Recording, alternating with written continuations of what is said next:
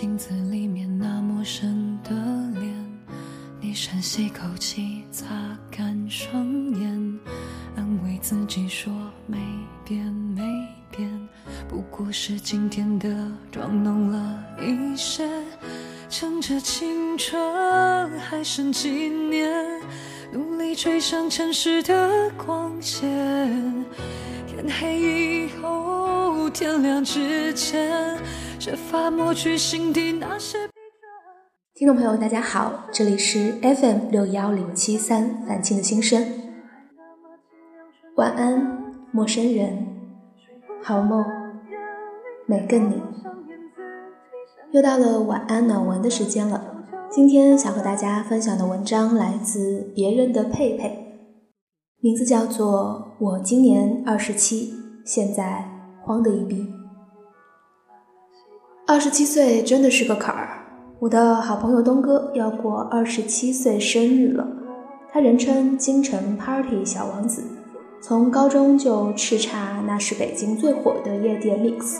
这些年带着我们从黑方配红茶喝到山崎二十一年 On the Rock。往年东哥的生日 party 都提前三月通知我们，今年却迟迟没信儿。我发去一个小表情，试探他是不是忘记请我，没想到竟然说根本没准备过，就是觉得没意思。老王子说，不只是夜店，整个生活都没意思。跟东哥多聊了几句，我才明白，他是得了最近疫情严峻的二十四岁焦虑症。几个月前，韩国男团 SHINee 的主唱金钟铉自杀，二十七岁。欧美乐坛有一个有名的二十七岁俱乐部，成员是二十七岁就结束了生命的音乐人，有的是酗酒，有人用安眠药，还有人用猎枪。二十七岁真的是个坎儿。今年第一批九零后刚过了二十七岁，我们的二十七岁焦虑症格外难熬。眼神还那么清亮纯净的曾经，睡不着的夜里，多么想念自己，想要哭就哭吧，笑就笑的任性，还能不能回去？初期症状，你总说没意思。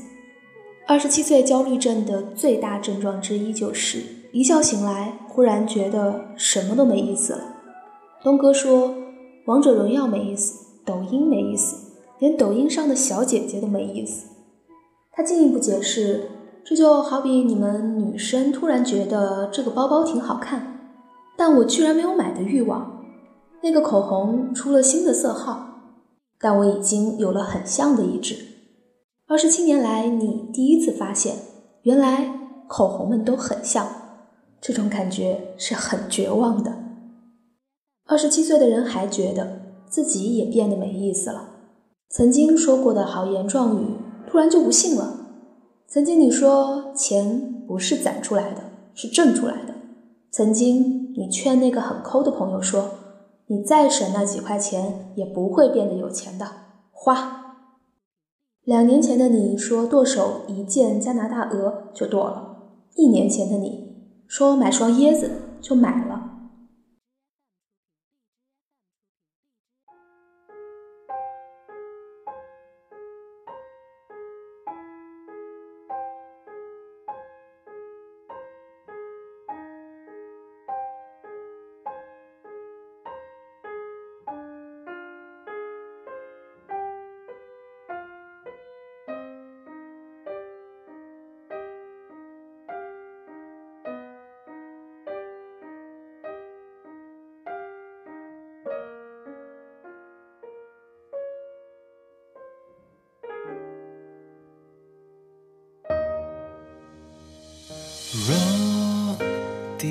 个字是错误，所有假设都无。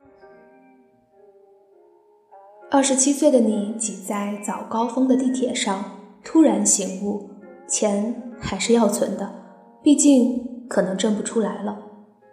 二十岁以前，女孩说：“老娘不愁嫁，一辈子都会有人爱。”二十七岁后，女孩看着旁边吃着泡面的九九年实习生，天哪！《还珠格格》播出时，她还没出生，觉得自己可能是真的嫁不出去了。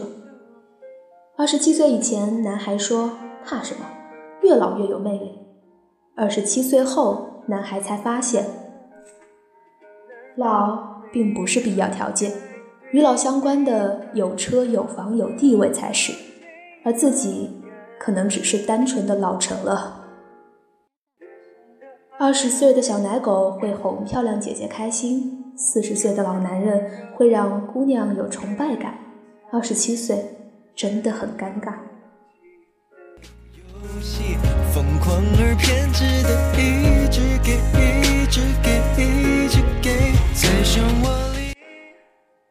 终极症状，你改口说 I need to change，没意思了一阵儿，你决定来点改变吧。想买个房，发现只能买得起老家的，要不买个车上外派也行啊。可是看得上的买不起，买得起的看不上，最后买了个包，用来装你的悲伤。换个工作吧，面试时 HR 问你有哪些职业技能，你说不出来，你发现你的职业优势全和前公司紧密相连。你熟知的仅仅是公司钉钉打卡的最远距离和那里到公司的精准时间，那就先裸辞吧。没想到待业的人找工作，薪酬会一落千丈。有的人幸运一点，在二十七岁升了个职，虽然工资没涨，但起码名片好看了。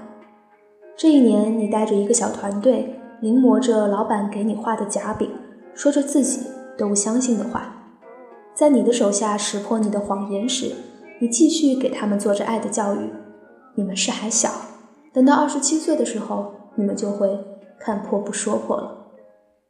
那就改变一下生活吧，养只猫。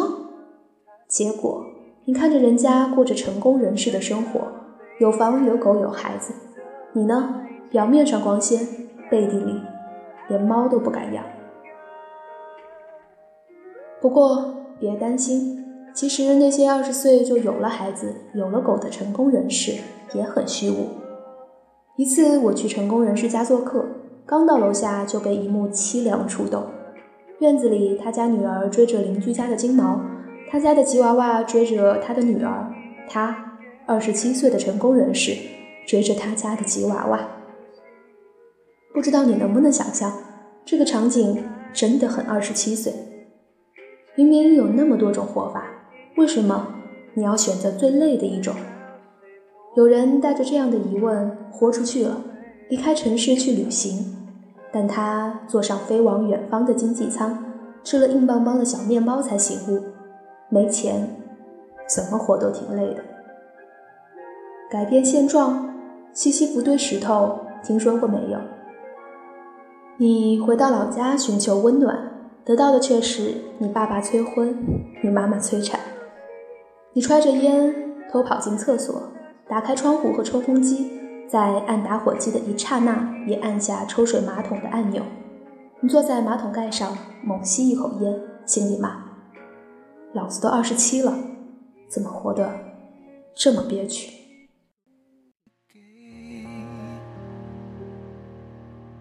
爱起手呢？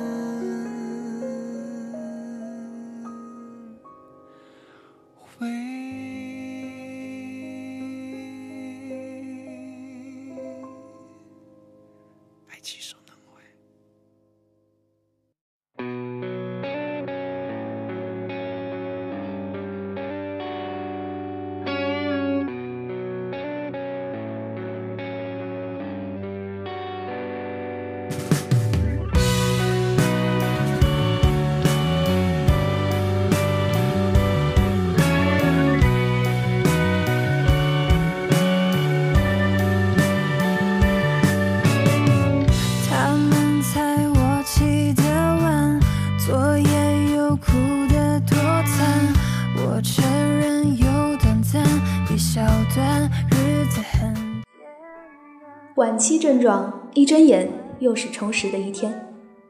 其实让我们焦虑的数字不是二十七，而是六。我们从出生到上学前有六年，接着小学六年，中学一共六年，大学四年。小学六年级，你开始想去哪个初中？高三时，你想着上个好大学。大四或者研二，你拼命找工作。曾经的每一个六年，无论愿不愿意，你都在成长。只有在二十七岁。当你毕业了快六年的时候，第一次没有生活裹挟着你进入下一个阶段，你彻底蒙圈了。接下去该干点什么？你看到的未来不是成长，而是可能停滞，甚至滑坡。爱情的无望，事业的停滞，性能力的下降。今年第一批九零后刚过了二十七岁，这一批九零后刚攒够一套首付。房价就达到了最高点。这一批九零后在工作的前两年，信仰着七零八零后鼓吹的“但行好事，莫问前程”。转眼，移动互联网创业潮来了，不问前程的意见领袖们急吼吼地收了收肚子，撸起了袖子，写了篇宣言，标题是“创业是实现阶级跃迁的唯一路径”，然后就挥手告别了。曾经关注的心灵圣地都成了焦虑贩卖机。从前我们提倡深读一本西方小说，现在告诉你不行，这样的速度无法解决你的知识焦虑。买个 VIP 吧，一年听三百本书。从前喜欢夜晚时一个人坐在下着雨的窗边，耐心地看完一部文艺片儿。现在别人总是告诉你，别看这些了，赶紧去写网文。开发剧本，IP 要大，票房要十亿起。从前干完该干的活儿，剩下的时间都是自己的。现在不行了，你的业余时间已经被规划的密不透风了。晚上你又听完了一本书，满足的躺在床上想，今天又进步了一点点。让想念能趁我睡着减少。不再往梦里潜逃。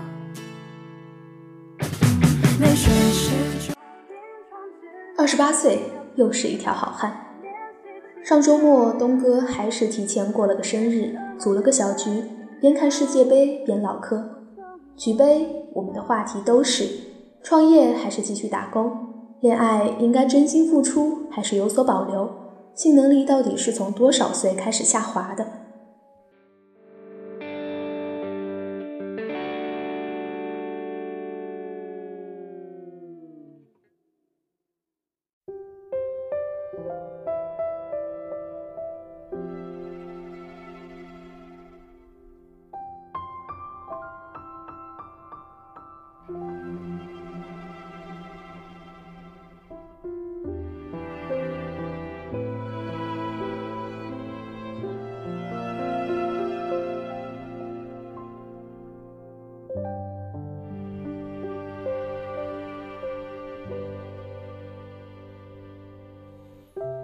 当时没有想到我们会变这么好。二十七岁这年，我们终于集体沦落为俗人，谈生活琐事，未到良谋。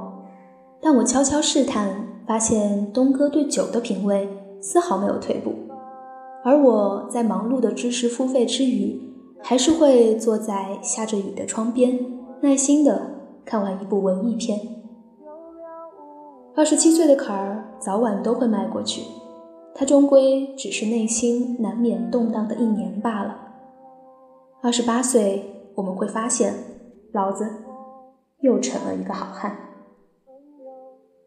我是你的假男友，不管别人。说我们是一对。好啦，到这儿这篇文章也就分享完了。不知道听完的每个你是什么样的感受呢？小波之所以选择这篇文章来分享给大家的原因呢，就是觉得焦虑应该是当下，无论是哪个年龄阶段的年轻人都非常有共鸣的一个话题了。我们总是觉得在这么快的节奏当中，自己如果浑浑噩噩的就这么过去了，负罪感都非常的重，包括找工作、婚恋等等的一些事情都压在自己的心头上，好像很难去自由自在的做自己。社会、家人、外界的无形的压力，总是让你很难去忽略掉它。所以，也像这篇文章的最后一样，你所担心的、你所烦恼的，都会随着时间而慢慢的过去，一切都会越来越好的。你所做的就是选择一个自己不那么累的活法。好啦，这里是凡青的心声，我们下期再会喽。晚安，好梦。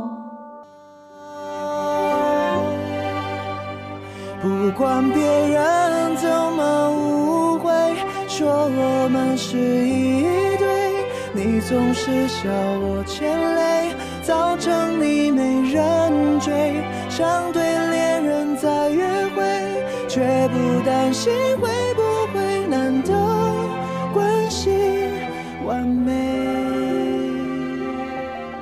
谁都不准，不管空气怎么暧昧，在一起多登对，保持在安全范围，我们都没吃亏。想对恋人在斗嘴，却没想过要进最深手。爱情很美，友谊却更珍贵。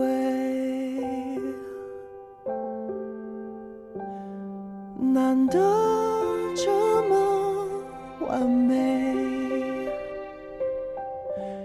就不要